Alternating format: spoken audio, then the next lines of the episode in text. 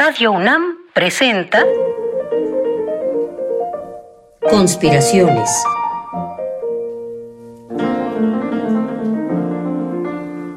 Bitácora de un admirador de Balzac. Por Otto Cázares.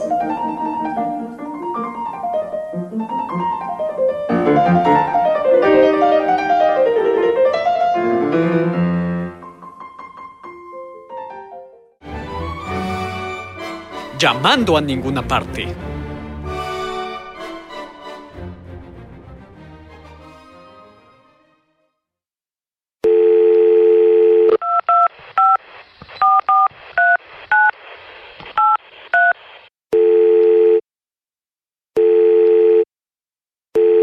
Bienvenido a las conspiraciones del admirador de Balzac, una bitácora donde todos pueden hacer estallar sus propias bombas de tiempo artísticas.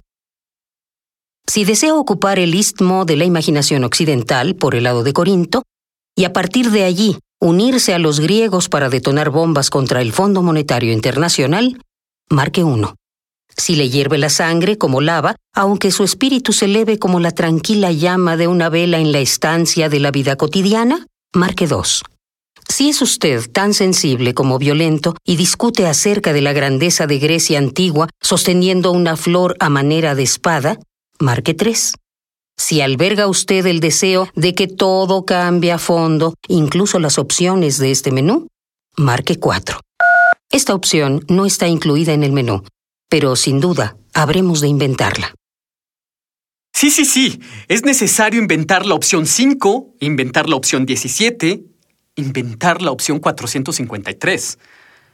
El poeta alemán que utilizaba el seudónimo de Novalis, que significa el que crea un nuevo país, decía, nos está prometida una nueva edad dorada, pero es necesario inventarla. Es verdad, la edad de oro no existe, entendámoslo de una buena vez. La edad dorada es necesario inventarla. Todas las utopías apuntan precisamente hacia lo no experimentado aún apuntan hacia lo que está en vías de ser. Hay una característica fundamental para todas las utopías. Nunca corren tiempos favorables para ellas. O lo que es lo mismo, siempre se formula un pensamiento utópico en contra de todos los pronósticos y en condiciones sumamente adversas. Ni yo, ni ningún estudioso de las utopías puede negar lo evidente. Hablar de utopías levanta suspicacias. Si uno menciona la palabra utopía en un coloquio académico, por ejemplo, de inmediato se levantan las cejas de los académicos en un gesto de estupor y descrédito. Si uno menciona la palabra utopía en el salón de clases, a todos los alumnos se les pone una cara de máscara, mitad escepticismo y mitad apatía. Y no hay por qué sorprendernos de estas reacciones. En condiciones históricas reales, la humanidad, buscando la utopía, a menudo descompuso el ideal de tal modo que ésta terminó en su inverso precisamente, la distopía. De hecho, como señala el sabio Juan José Tamayo, en un libro de título Invitación a la Utopía, en términos generales, se tiene una percepción negativa acerca de la utopía a principios del siglo XXI. Se la acusa de ser ingenua, idealista, totalitaria, uniformadora, que busca imponer sus puntos de vista violentamente, etc. Utopía significa literalmente no hay tal lugar. Porque claro, la utopía no tiene un lugar geográfico específico. Por eso el complejo artista inglés del siglo XIX, William Morris, tituló su libro utópico Noticias de ninguna parte. Y otro inglés, este de nombre Samuel Butler, escribió una divertidísima utopía de título Every One, es decir, Nowhere, ninguna parte, leída al revés de derecha a izquierda. La utopía no tiene un lugar geográfico específico, pero la resguardan las páginas de un libro. Es una tentativa de mejoramiento de lo real desde la escritura. De modo que aquel que escribe utopías es presumiblemente un descontento que dice ya no más, y escribe marcado por la insatisfacción de lo que le rodea. Propone nuevas perspectivas para las esferas de lo social, lo político, lo económico, lo educativo, lo erótico, etc., que las condiciones en las que escribe percibe disfuncionales. Urdiendo, inventando, insisto, desde la escritura, una comunidad situada en una geografía ignota, en un tiempo sin tiempo, y en la que todo cambia a fondo. Se redobla el esfuerzo por volver a estructurar a la sociedad, emancipándola poéticamente. Hay, desde luego, muchos tipos de utopía.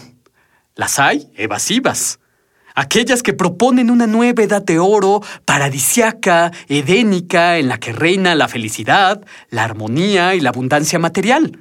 Utopías ingenuas por cuanto que olvidan la radical diferencia entre los seres humanos.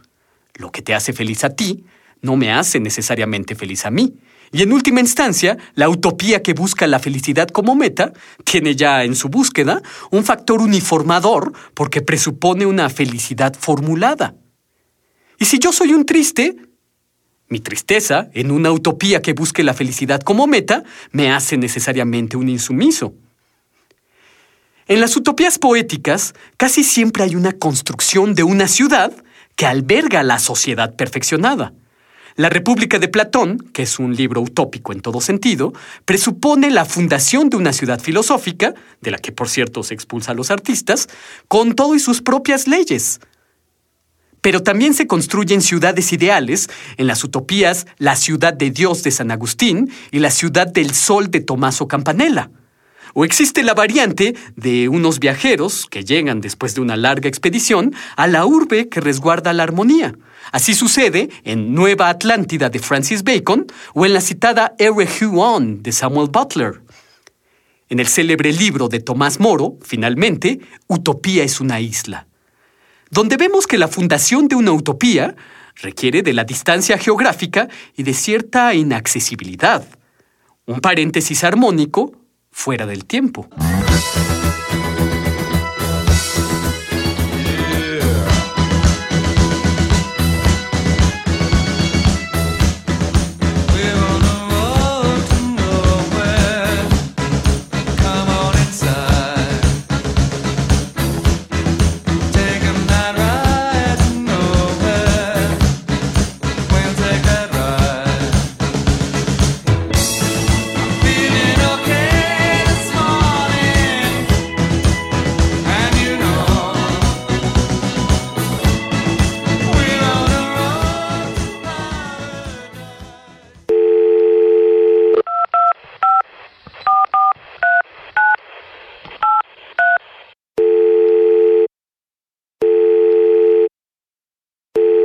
Está usted llamando a ninguna parte.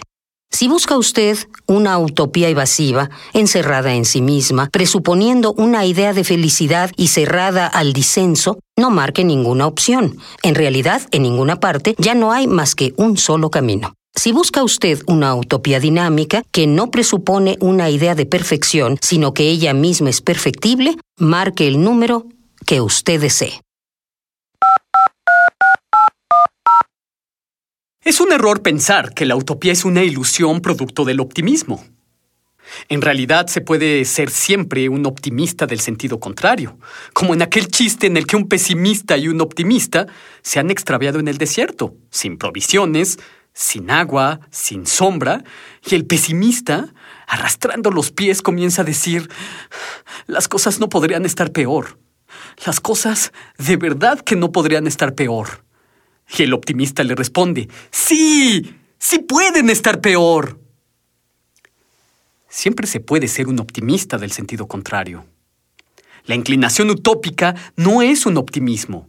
Es, como dice Ernest Bloch en su libro Principio Esperanza, el carácter constitutivo del ser humano. Ser humano significa para Bloch ser una persona que tiene una utopía. Es un rasgo de la psique humana. Esto que me rodea con todas sus condiciones sociales, no es estático, es por el contrario dinámico, está en proceso. ¿Por qué no habría yo de intervenir en este proceso abierto, en construcción, aportando una idea de lo que podríamos ser?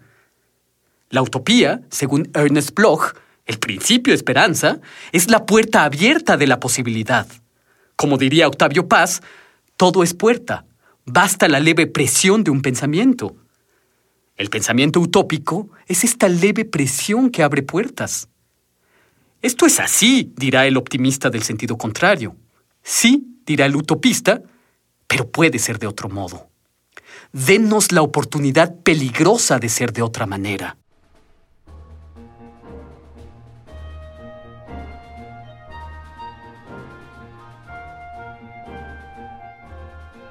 Que nos sea dada la oportunidad peligrosa de ser de otro modo. La esperanza es frágil y quebradiza. Está amenazada por muchos frentes. ¿Cómo se sostiene un principio de esperanza cuando todo está en contra? ¿Con qué argumento humanista válido se les pide a los padres de los 43 que mantengan la esperanza? No hay que aspirar a la vida eterna, sino a la vitalidad eterna, escribió Friedrich Nietzsche. A la esperanza hay que protegerla, cuidarla, darle agua como a una planta, en una medida justa para no saturarla y podrir los tallos, ni tampoco que se seque. Esperanza, sí, pero con los ojos abiertos. Porque la esperanza no es fe. La esperanza es la respuesta de todo ser humano a la situación de prueba que constituye la vida, apuntó Ernest Bloch. Esperanza es el deseo de que la injusticia que caracteriza al mundo no permanezca así, dijo Horkheimer. El ser humano con esperanza debería poder adquirir cientos de boletos para viajar en tren, hacerse con un pasaporte para viajar a Utopía, es a ninguna parte. Pero hay que poder cambiar de ruta en el trayecto, como en el guardagujas de Juan José Arreola. Porque la utopía debería poder transformar sus búsquedas en todo momento, no presuponer una idea del hombre ni de la felicidad. La utopía es falible, perfectible, plural y artística. Cuando Wagner dirigía una orquesta marcando las últimas notas de la novena sinfonía de Beethoven, el anarquista Mikhail Bakunin se levantó de su asiento y como un poseso gritó, Todo puede derrumbarse menos la novena sinfonía. Que no sea dada la oportunidad En efecto, que no sea dada la oportunidad de ser de otro modo. Un modo de ser menos coercitivo un modo de ser más ¿Cómo libre. Se un principio de esperanza nihilismo. todo está en contra? ¿Y qué es nihilismo? ¿Con qué Nihilismo es la creencia absoluta en que no hay nada que creer. Cuando creo que creo, no creo que creo. Ese es el nihilismo de los Karamazov. Cuando creo que creo, no creo que creo. Cuando creo que creo, no creo que creo. Agua como a una planta. Que no esté mi espíritu regulado por el nihilismo. Las revoluciones sin utopía son solo derramamientos de sangre infértiles. Cuando no creo que creo, no creo que no creo. Cuando no creo que creo, no creo que no creo. Que tu revolución interior no sea solo descreimiento del mundo. Que tu revolución interior no solo sea descreimiento del mundo. Que tu revolución interior no sea solo descreimiento del mundo. Debería poder adquirir cientos de boletos para viajar en tren.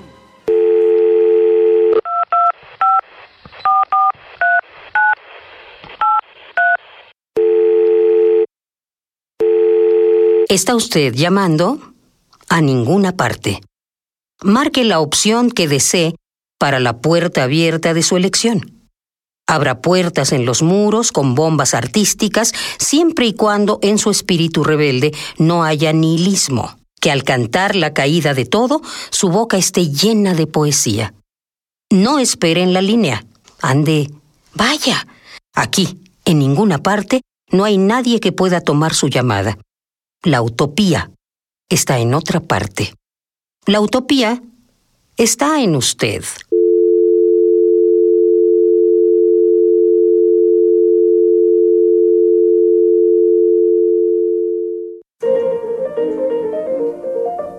Conspiraciones.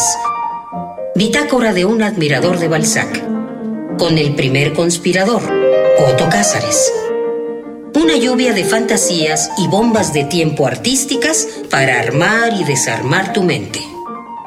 Síguenos en la próxima cruzada para conquistar el mundo de las ideas. Para la escritura de este guion, Otto Cázares se basó en el libro Invitación a la Utopía de Juan José Tamayo, editorial Trot